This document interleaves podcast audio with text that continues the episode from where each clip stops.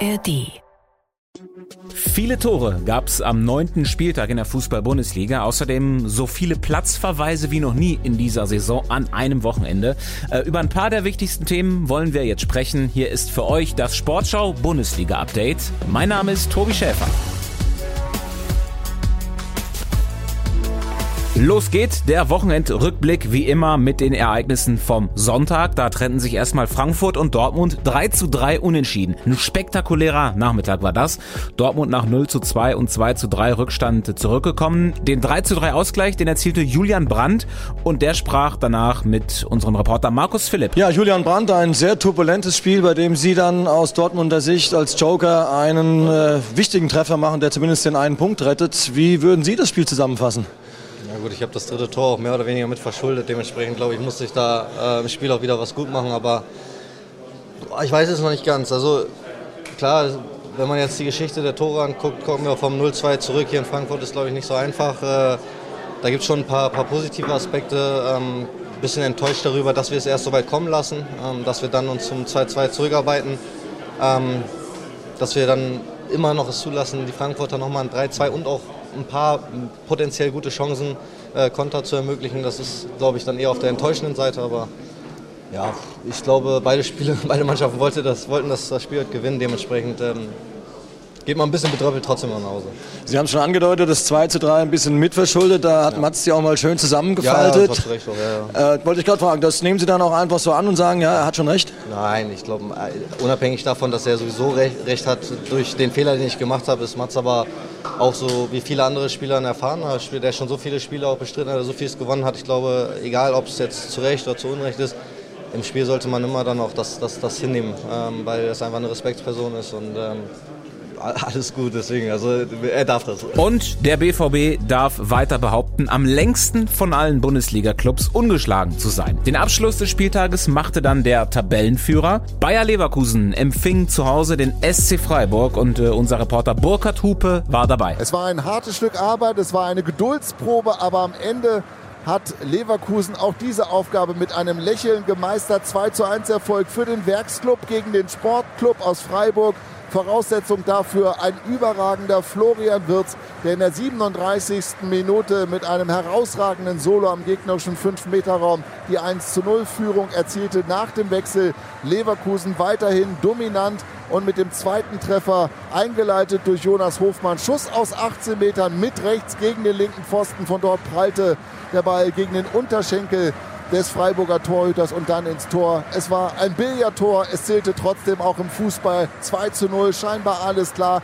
Denkste riefen die Freiburger, die endlich mutiger Fußball spielten, 20 Minuten vor dem Ende durch ein Kopfballtor von Gulde auf 1 zu 2 herankamen, noch viel Zeit hatten, aber wenig Ideen. Das war ein großes Problem an diesem Nachmittag.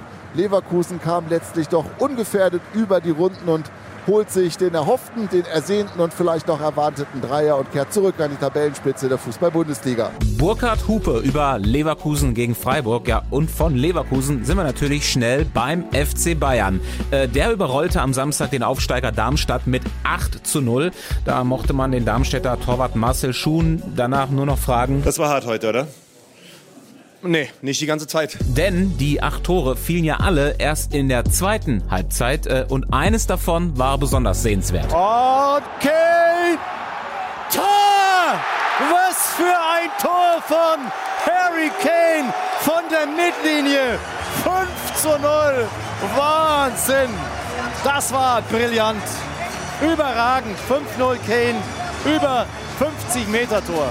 Ja, wir haben nochmal das kalibrierte Lineal dran gehalten. 55 Meter waren das genau. Ein Kandidat also für das Tor des Monats. In der ersten Halbzeit, da gab's rote Karten statt Tore. Zwei für Darmstadt, eine für die Bayern. Das gab's noch nie in der Bundesliga.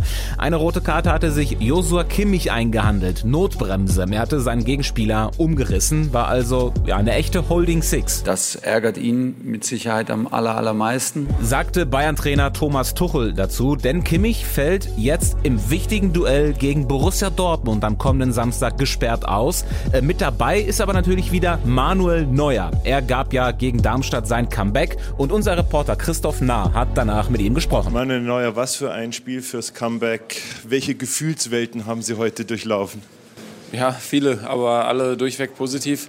Ähm, ich bin froh, dass ich wieder da bin und äh, ich war natürlich ein bisschen aufgeregt heute gewesen.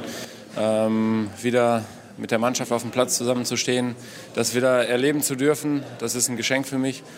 Und äh, hat sich sehr gut angefühlt, muss ich sagen. Und äh, dann war es natürlich auch ein skurriles Spiel äh, mit zwei verschiedenen Halbzeiten. Aber äh, warum soll es immer einfach gehen? Ne? Jetzt sind Sie wieder zurück, Sie stehen wieder zwischen dem Pfosten und jetzt können Sie auch wieder ein bisschen in die Zukunft schauen. Wie schauen denn die Planungen aus? Der Vertrag läuft ja auch aus mit dem FC Bayern. Das wird ja wohl dann hoffentlich relativ schnell jetzt geklärt werden oder ist das gerade noch gar nicht wichtig für Sie? Ja, für mich ist jetzt erstmal wichtig, zurückzukommen. Und äh, da reicht nicht ein Spiel und dann setzt man sich hin und dann kann man miteinander sprechen, sondern ich muss jetzt versuchen, so viele Spiele wie möglich zu machen.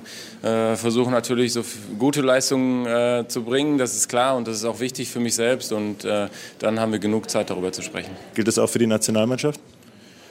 Da denke ich jetzt nicht dran. Ich denke jetzt erstmal äh, an den FC Bayern München. Ähm, es ist wichtig, dass äh, wir versuchen, äh, wieder die äh, Tabellenspitze zu erobern. Das ist äh, entscheidend für uns und dass wir hier unsere Leistungen äh, bringen und alles andere kommt dann hoffentlich von alleine. Nächstes Spiel für Neuer und die Bayern dann äh, erstmal am Mittwoch im Pokal bei Drittligist Saarbrücken. Äh, da ist das Spiel heute übrigens abgebrochen worden in der Halbzeit, weil der Platz unter Wasser stand. Wie er Mittwoch aussieht, seht ihr live im ersten. Wir zeigen euch da die Partie Saarbrücken gegen Bayern. Ja, und was war noch an diesem Bundesliga-Wochenende? Einen ähnlichen Kantersieg wie die Bayern landete RB Leipzig. 6 zu 0 am Samstagabend gegen den 1. FC Köln. Äh, das Ganze wurde aber überschattet von einer Verletzung von Dani Olmo. Der hatte sich nach einer überstandenen Knieverletzung gerade erst wieder rangekämpft, wurde gegen Köln eingewechselt und nur ein paar Minütchen danach schon wieder ausgewechselt, weil er nach einem Foul auf die Schulter gefallen war. Das tut uns ähm, richtig weh, den Jungen heute hier zu verlieren, nachdem wir jetzt viele Wochen nicht hatten und langsam rangeführt haben. Ja, das ähm, ja, ist, ist dann schon richtig bitter. Sagte RB-Trainer Marco Rose danach. Ja, und als Rose dann auch noch nach der Ursache für die Auswechslung von Timo Werner gefragt wurde, da fühlte er sich komplett im falschen Film, äh, beziehungsweise in der falschen Serie. Ich habe das Gefühl, wir sind ja bei Medical Detectives. Oder, äh, also ich bin jetzt kein Arzt. Ähm, ich weiß, dass es Timo schon wieder gut geht. Er hat was im Auge. Ähm, und ich gehe davon aus, dass es wieder raus ist. Ja, hätten wir das auch geklärt. Beim Gegner 1. FC Köln war die Laune natürlich eher so mittel, äh, worauf der Trainer Steffen Baumgart in der Pressekonferenz nach dem Spiel natürlich auch angesprochen wurde. Baumgart, ähm, Sie haben nach, der, nach dem Ende der Partie die Mannschaft zusammengerufen und äh, sehr energisch mit Ihnen gesprochen, zumindest sah das so aus. Ähm, können Sie uns ein bisschen verraten, was Sie Ihnen gesagt haben? Nein, kann ich nicht. Deswegen mache ich einen Kreis mit den Jungs. Sonst kann ich es ja hier erzählen. Also bitte nicht böse sein. Nein, das äh, sind wir natürlich nicht. Äh, nicht mehr böse wegen der Derby-Niederlage gegen Köln.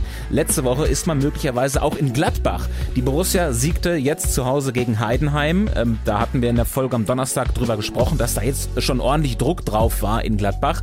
Lisa Tellers aus dem Sportschau-Team hat mir erklärt, was ihr an den Gladbachern jetzt gefallen hat. Naja, ich glaube, nach dieser Nichtleistung im Derby war gar nicht so viel nötig, um die Gladbach-Fans wieder ein bisschen zufriedener nach Hause zu schicken. Gestern haben, das klingt immer so ein bisschen plump, halt wirklich die Basics gepasst bei den Gladbachern. Ich habe mal nachgeschaut, sie sind acht Kilometer mehr gelaufen als noch gegen Köln, haben über 60 Prozent der Zweikämpfe gewonnen. Das musst du halt eben zeigen gegen Gegner wie Heidenheim. Und nur dann kann Borussia Mönchengladbach auch wirklich in der Bundesliga Spiele gewinnen. Bisschen sinnbildlich ähm, finde ich auch Eingewächs Rocco Reitz. Der Junge macht wirklich richtig Spaß, weil er sich total reinwirft und arbeitet für die Mannschaft und eigentlich das vorlebt, was die Gladbacher Mannschaft in jedem Spiel zeigen muss. Soweit Lisa Tellers zum Sieg der Gladbacher. Ein anderes Thema in unserer Vorschaufolge war die Situation bei Union Berlin und da geht die Krise weiter. In Bremen gab es die zehnte Pflichtspielniederlage in Serie. Es kommt weiter knüppeldick für Köpenick und äh, die schlechten Nachrichten auch für Trainer Urs Fischer, die hören nicht auf. Mein äh, Analyst äh, Adrian Wittmann hat sich dann noch die Patellasehne gerissen. Also wie wie verhext äh, im Moment. Ja, vielleicht ist es ganz gut, dass man äh, nicht viel Zeit hat nachzudenken. Dienstag ist schon DFB-Pokal gegen den VfB Stuttgart. Und apropos Stuttgart, der VfB kann doch noch verlieren. 2 zu 3 gegen Hoffenheim. Girassi-Vertreter Undav mit einem Tor, einer Vorlage und einem verschossenen Elfmeter. VfB-Trainer Sebastian Hoeneß ist auf jeden Fall Fan davon, dass jetzt die Pause bis zum nächsten Spiel so kurz ist. Ja, finde ich immer gut Das ist eigentlich die beste Möglichkeit, um, um Rückschläge zu verarbeiten. Sebastian Hoeneß nach der Niederlage gegen Hoffenheim. Außerdem holte am Wochenende Augsburg den zweiten Sieg im zweiten Spiel mit dem neuen Trainer Torup und Bochum und Mainz trennten sich unentschieden. Und damit sind wir durch für heute. Ich gehe jetzt nach Hause, aber für mich ist jetzt erstmal wichtig, zurückzukommen. Und deswegen hören wir uns am Donnerstag zum nächsten Sportschau-Bundesliga-Update schon wieder mit einer Vorschau auf den zehnten Spieltag. Dann haben wir genug Zeit, darüber zu sprechen.